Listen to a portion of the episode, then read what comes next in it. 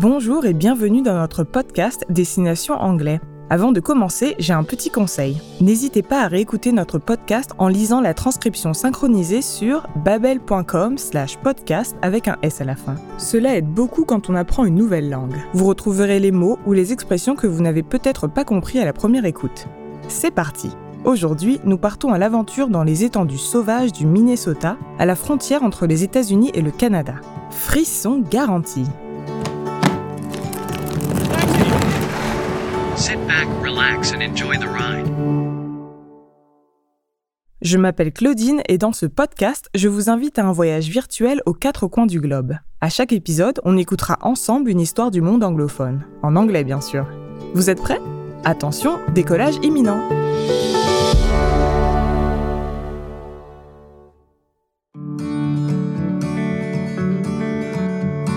Dans cet épisode, Todd se remémore quelques jours de camping et de canoë dans les eaux cristallines des rivières du Minnesota.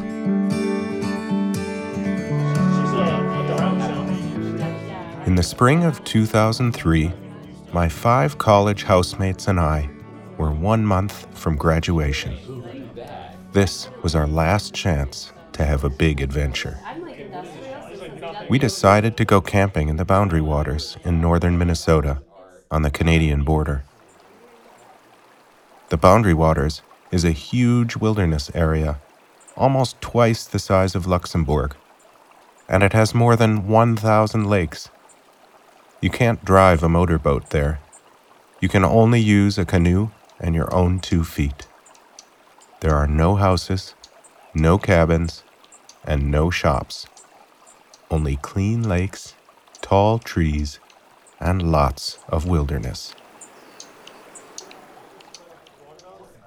Campers bring everything they need and take out all the garbage and anything they don't use. We prepared for our long trip. We bought food, collected our things, and planned our route. We loaded our canoes onto the tops of our cars and drove north.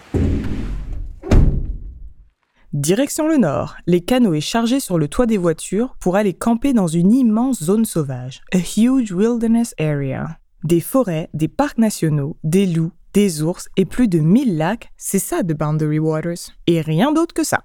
Ne comptez pas sur un supermarché si vous avez un petit creux et encore moins sur une chambre d'hôtel. Ici, l'aventure commence et elle s'annonce sportive.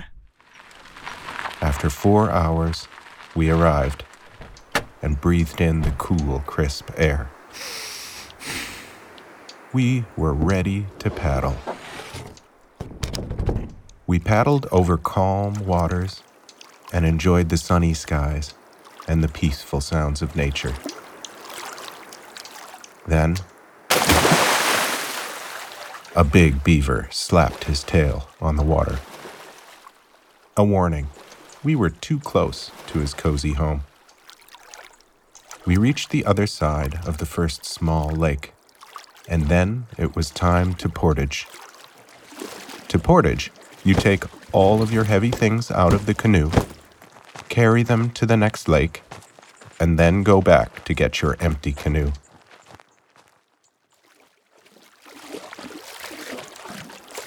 After five hours and three more long lakes, we finally arrived at our campsite.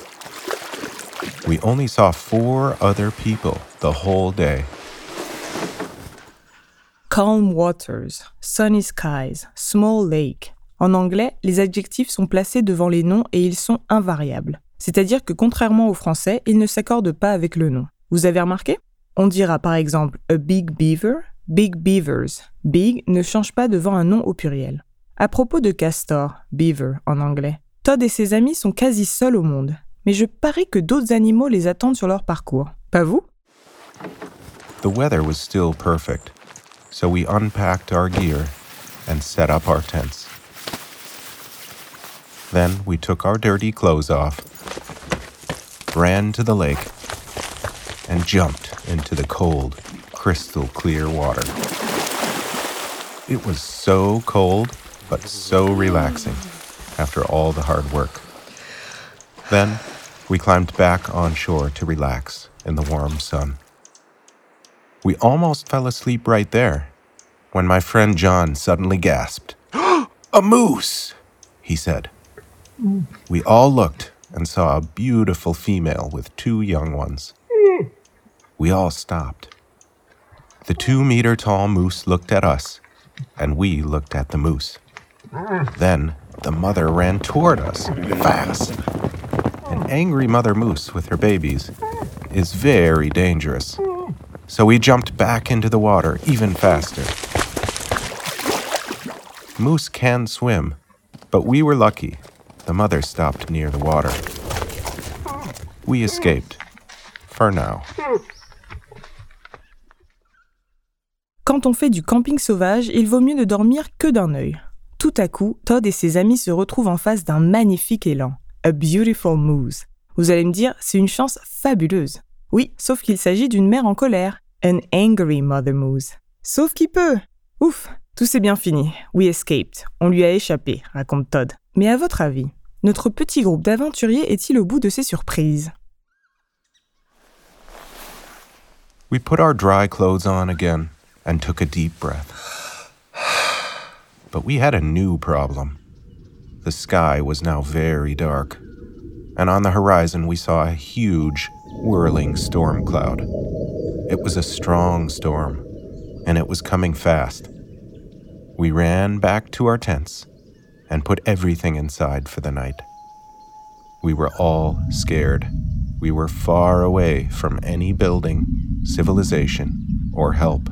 The heavy rain, wind, thunder, and lightning were super loud inside the tents, but we were really tired, so we all fell asleep.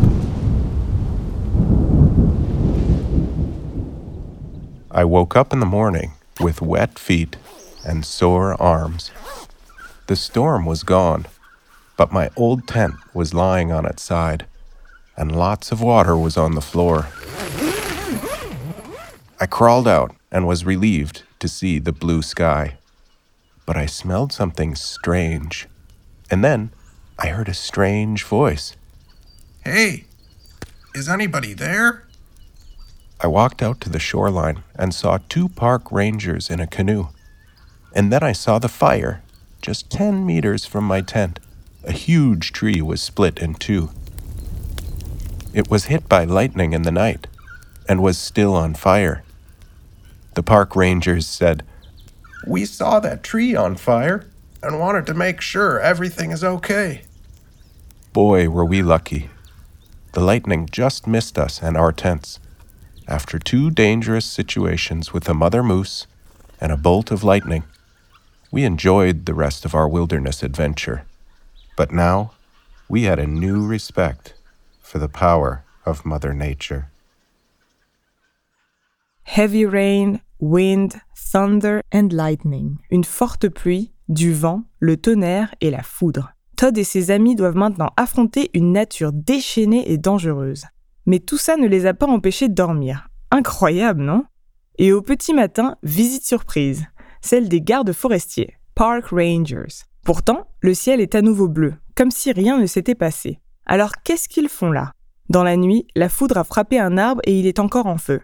Eh ben, des bêtes sauvages, une tempête et pour finir un incendie Todd doit être un amateur de sensations fortes, car ça ne l'a pas empêché de continuer son aventure in the Boundary Waters. Notre épisode d'aujourd'hui touche à sa fin.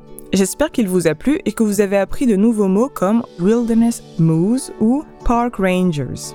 Si les adjectifs ont titillé votre curiosité, n'hésitez pas à jeter un œil à nos cours pour débutants sur l'appli Babel. Et surtout, ne vous découragez pas si vous n'avez pas tout compris. Ça ira mieux à la prochaine écoute. Qu'avez-vous pensé de notre podcast? Faites-nous part de vos commentaires via courriel à podcasting.babel.com ou directement sur votre appli de podcast. Merci de nous avoir écoutés et à la prochaine